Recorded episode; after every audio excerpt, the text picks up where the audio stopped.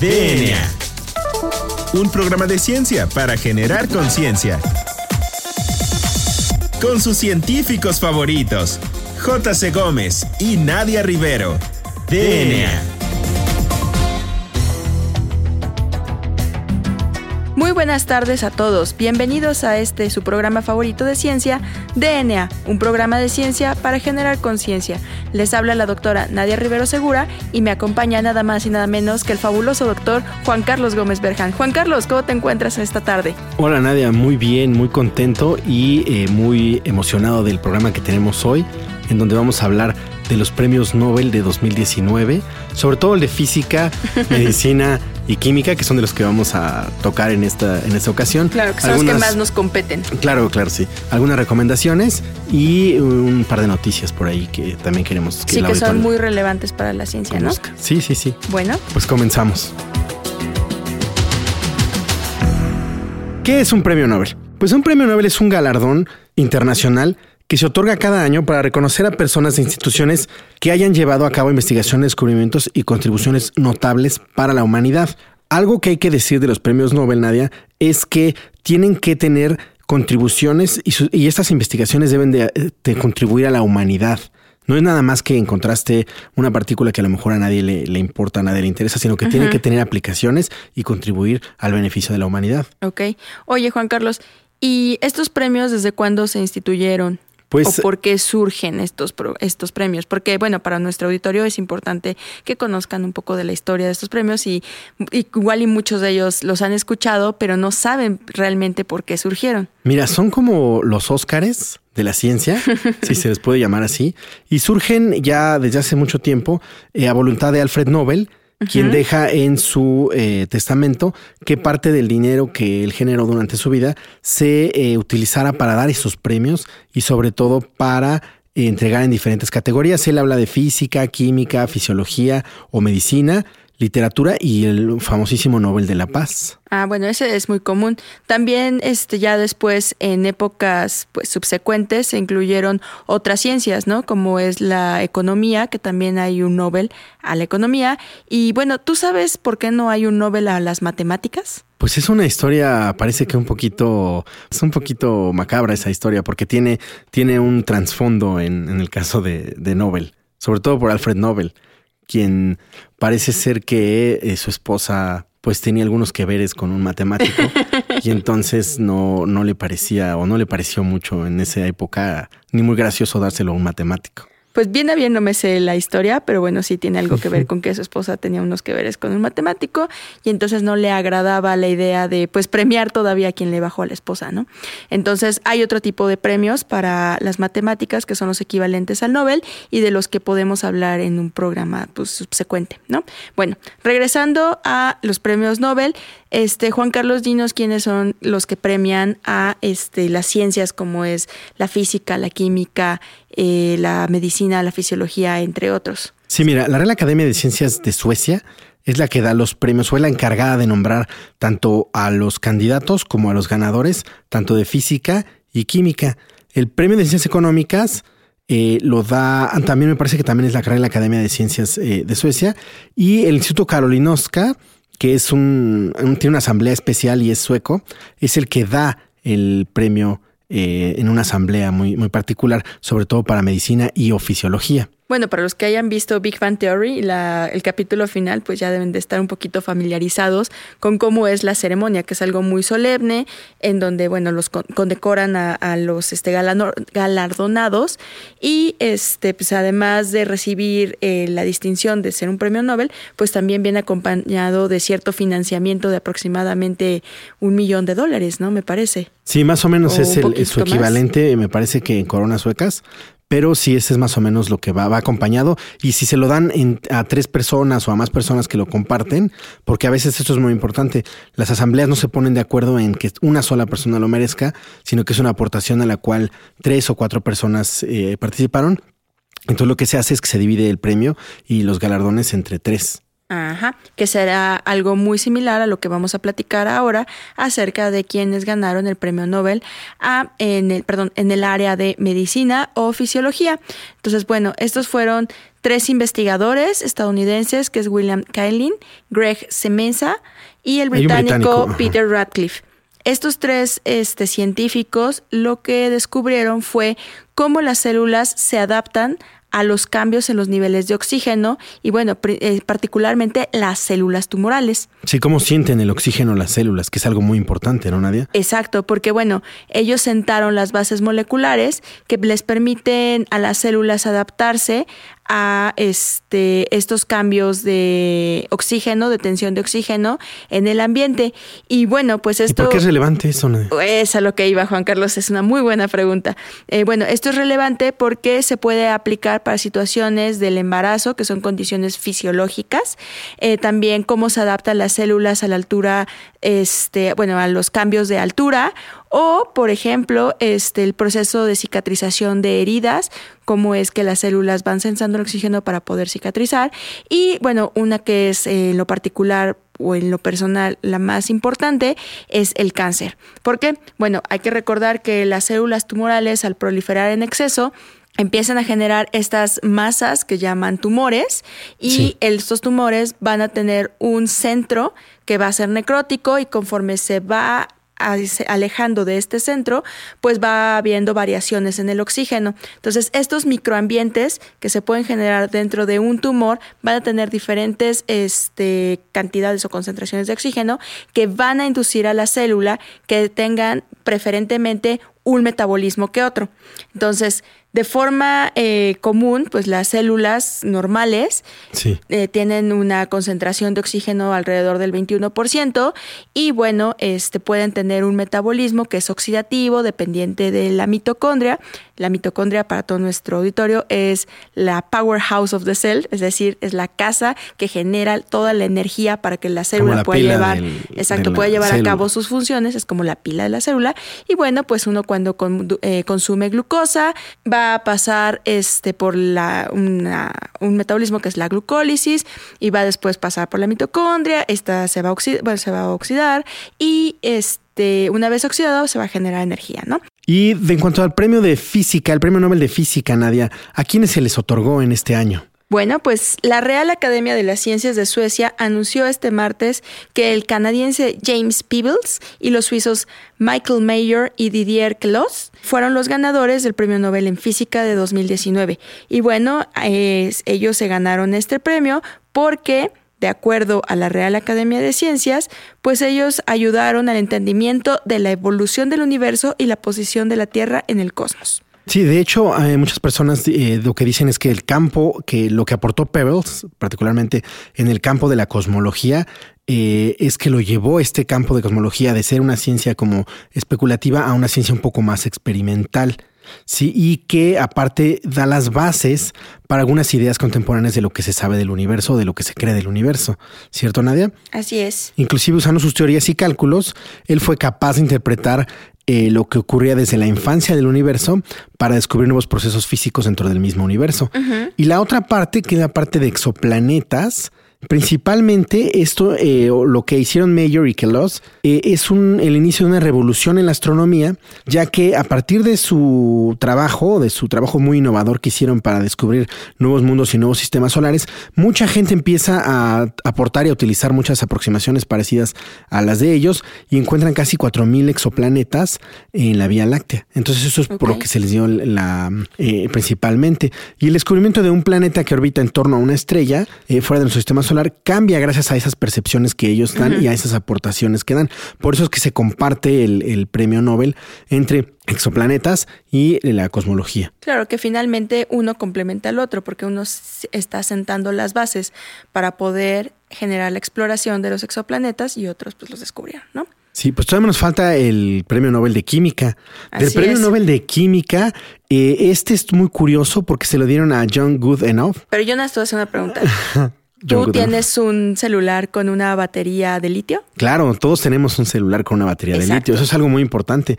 Muchas de las cosas que utilizamos hoy en día, sobre todo electrónicas, utilizan una batería de ion litio. Si ustedes voltean sus aparatos de equipo electrónico o cualquier cosa, utilizan una batería de ion litio. cámara de fotografía, su celular, su MP3. Entonces, en este contexto, se los dan a eh, un americano que es John Kudenoff, como suficiente bueno. Suficientemente, bueno.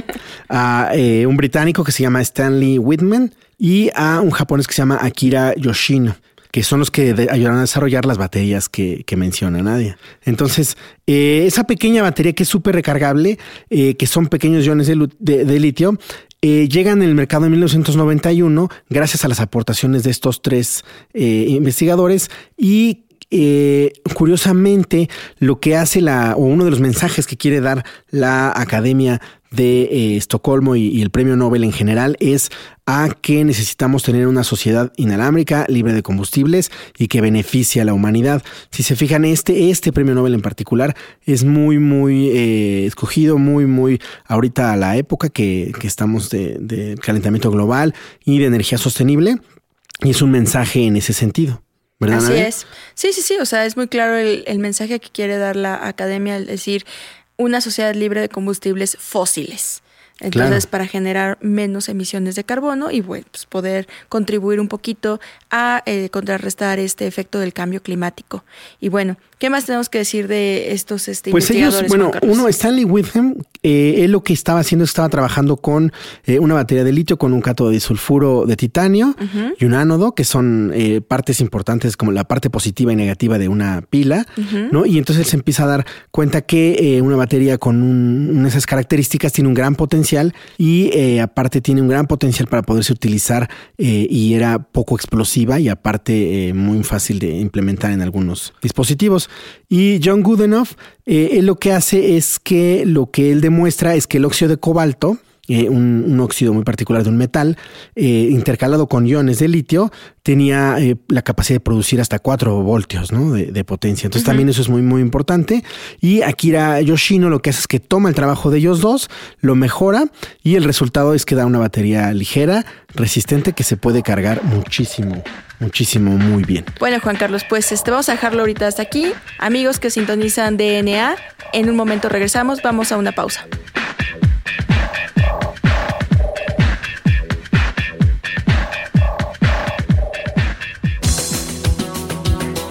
Volvemos en menos de lo que tus genes se traducen a proteínas.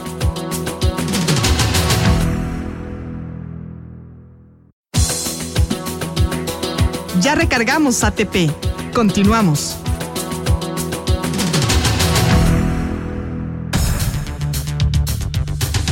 Pues estamos de regreso en DNA Nadia, ¿qué más tenemos? ¿Qué más vamos a platicar el día de hoy? Bueno, pues ya que pasamos de estas muy buenas noticias acerca de los premios Nobel, que pues lamentablemente es una de las pocas veces que se da la mirada, se gira la mirada a la ciencia y pues por lo menos es una vez, una semana en todo el año pues bueno, vamos a pasar ahora acerca ah, de las noticias, vamos a hablar un poquito de qué es lo que está aconteciendo en el eh, mundo de la ciencia. Entonces, bueno, yo quisiera comenzar con una eh, noticia que realmente a mí me llamó mucho la atención porque últimamente se ha hablado mucho acerca del microbioma.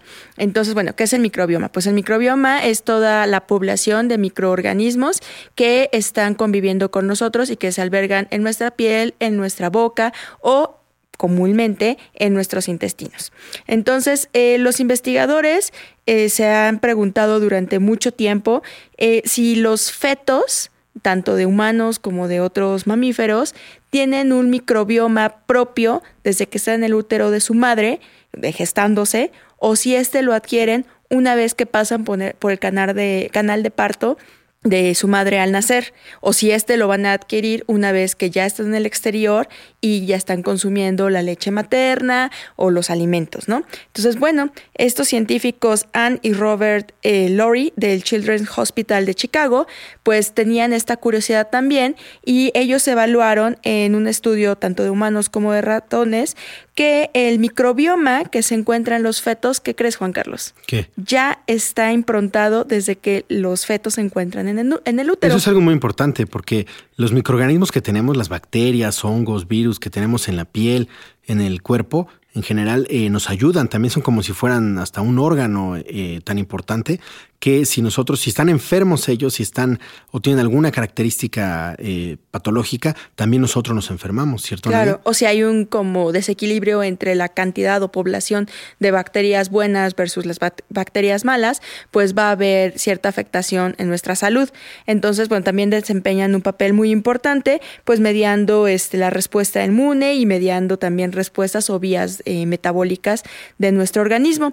Entonces, pues para ellos fue muy sorprendente ver que este microbioma es este es transmitido de la madre al feto. de la madre Exacto, desde que está en el útero. Y bueno, pues esto es muy importante porque abre la puerta para intervenciones durante eh, los embarazos de alto riesgo, porque si ya se sabe que hay un microbioma que está desbalanceado en bacterias malas versus las bacterias buenas, pues se puede hacer ciertas este, variaciones al microbioma del feto para prevenir este, preeclampsia o prevenir que el producto al nacer sea un producto prematuro y tenga pues riesgos de muerte, entre otras cosas. Entonces, pues, pues a todas las mamis que nos escuchan, pues ya saben que o futuras mamis que nos escuchan, pues ya saben que su hijo desde el útero tiene un microbioma que pues lo va a estar ayudando a defenderse de algunos agentes patógenos. Sí, más adelante. Pues yo tengo otra, otra eh, noticia un poquito más de lo que está pasando en, en parte de la computación. Porque lo que está pasando, nada, fíjate que hay una competencia entre Google y IBM por la computadora cuántica. Ahorita les platico un poquito de qué es más o menos una computadora cuántica, pero están trabajando y entonces acaban de sacar, sacan casi, casi constantemente eh, un artículo uno y inmediatamente sacan un artículo otro para contradecirse. Y lo que dijo Google, a lo menos eh, el 23 de octubre, es que ya tenían una computadora que tenía la capacidad de eh, hacer un cálculo que tomaría normalmente a una computadora mm, convencional 10.000 años y ellos en su computadora cuántica habían podido hacerlo en algunos días. Sin embargo, IBM publicó eh, otro paper en el cual dice que eh, eso es un poquito medio este, truculento. truculento porque ellos pudieron con algunas metodologías resolver eh, con una computadora convencional el mismo problema. Entonces, ahí hay una como este, competencia. Eso casi que no pasa en la ciencia. Las computadoras cuánticas están ahorita, pues son como una, una revolución, una de las fronteras que se están manejando en, en ciencia computacional porque, eh, como tú sabes, a medida que evoluciona la tecnología, se reduce el tamaño de los, de los transistores, ¿sí? Entonces los microchips son cada vez más pequeños y eh, eso traduce en velocidad en el proceso, ¿no? Cuando vas y, preguntas, vas a comprar una computadora y dices, bueno, ¿qué velocidad tiene? Entonces, eso es, los microchips son muy pequeños. Sin embargo, no pueden ser tan, tan pequeños para eh, que sigan eh, de nanómetros, en orden de nanómetros y que sigan funcionando adecuadamente. Entonces eso se llama em, eh, un efecto túnel, que es cuando los electrones empiezan a escapar por ciertos canales de que son tan tan pequeños que eh, ya empiezan como a, limitar la capacidad de la computadora. Entonces, lo que se ha manejado ahora es que eh, se puede hacer cambio de computación digital a computación cuántica, que la computación cuántica se maneja con las leyes de la mecánica cuántica. Esperemos en algún momento traer a algún experto para que hable de mecánica cuántica. Y esto hace que eh, digamos que ya no haya como cero y uno, sino que haya un estado que en el que puede hacer uno que se llama estados ortogonales, en el cual una partícula puede ser cero y uno al mismo tiempo, no cero y uno como convencionalmente es. Sí, como eso le daría, ajá, eso le daría muchísima eh, o le da muchísimo potencial a una computadora con esas características y permite que pueda hacer muchísimas operaciones a la vez. Y entonces ahí ya lo que se maneja ya no son bits, sino se manejan qubits, que son bits cuánticos. Mm. Entonces, en algún momento traeremos algún experto para que hable eh, de, eh, de, este tema. Es muy, muy importante, es muy relevante y también es importante que en México se cree muchísimo personal en ese sentido, que sepa, porque ya viene la, la computación cuántica, ya viene y está. Pues, sí, ya, ya, es, ya, es, importante que existan profesionales en esta área que se desarrollen aquí en nuestro país, pues para ir estando a la vanguardia en esta tecnología. Y bueno, pues ahora vamos a pasar a nuestra siguiente sección que para mí es la favorita y es las recomendaciones. Entonces, Juan Carlos, ¿qué película nos vas a recomendar el día de hoy? Pues eh, recuerden que en esta sección podemos recomendar películas, eh, algunos de los invitados recomiendan canciones. Ah, también. Eh, o algunos de nuestros invitados, bueno, también recomiendan algunas aplicaciones. ¿no? En esta ocasión yo sí quiero recomendar una película que está en la gran N y que eh, se llama Aniquilación. Esta película es de ciencia ficción. Es más o menos por ahí del 2018, o sea, no, no es este. No está tan lejos. No, no, no es muy eh, antigua. Y eh, más o menos tuvo un presupuesto de 43 millones de dólares. Y sus. Eh, su, entre su cast está Natalie Portman.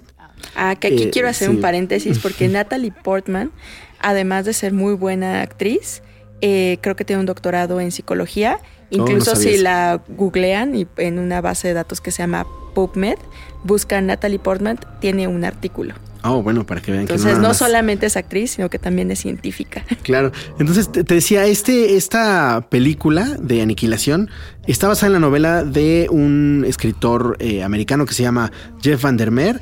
Y lo que, eh, bueno, más o menos de lo que trata, para no spoilearla, lo voy a decir muy rápido, es una bióloga celular que es Natalie Portman. Se adentra a una zona eh, que le llaman, o que el gobierno de Estados Unidos la tiene escondida y que no quiere que nadie accese a ella, que se llama la zona eh, X o de Shimer, porque The Shimer es, es como muy brilloso, entonces la zona esta es así, tiene como un, un espejo, una Como especie de espejo extraño. tono Ajá, no, no se ve. Exacto, no se ven qué hay hacia adentro.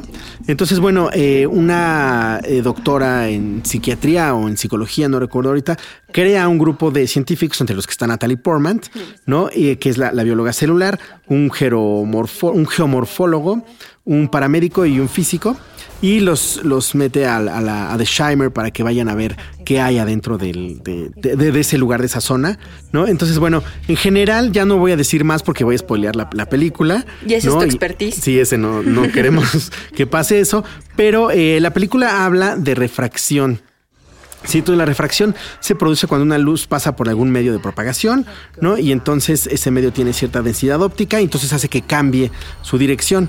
Entonces, Por ejemplo, eh, cuando uno lanza un rayo de luz al agua y que se descompone en varios Claro, colores, claro, ¿no? sí, o una gelatina que a veces la, la toma la gente y dice, ay, mira qué bonito se ve en la luz. Ah, claro, Está- sí. Lo que estamos haciendo es que está refractando eh, la luz, está haciendo un cambio de dirección. Entonces, de eso es una parte de lo que habla, no voy a decir mucho. Y la otra parte que eso nos gustaría que inclusive eh, nos platicaras un poquito, Nadia, de el mimetismo. El mimetismo, eh, ¿qué es, Nadia? Porque también se aborda en esta película. Bueno, eh, pues básicamente en esta película, como bien dices, pues habla un poquito de este el mimetismo batesiano.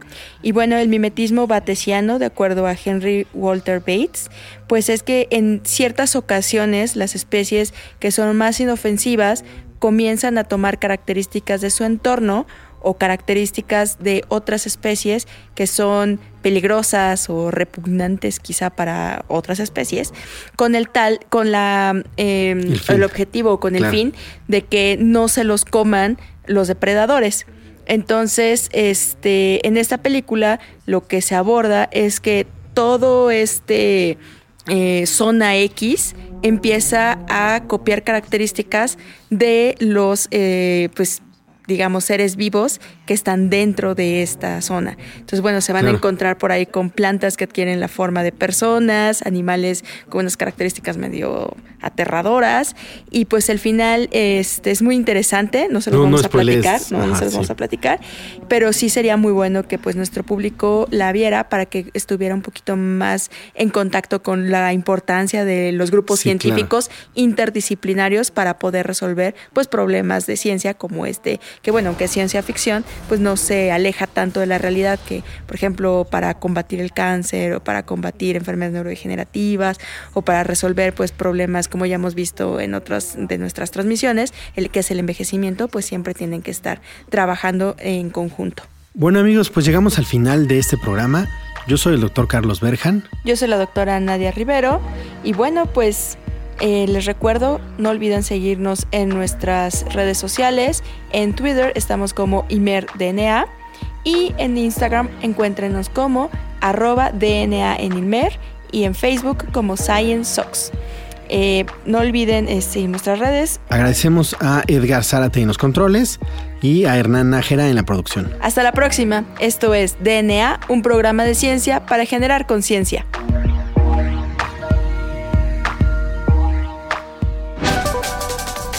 DNA. La materia no se crea ni se destruye, solo se transforma. Nos vemos en el próximo programa de DNA, un programa de ciencia para generar conciencia.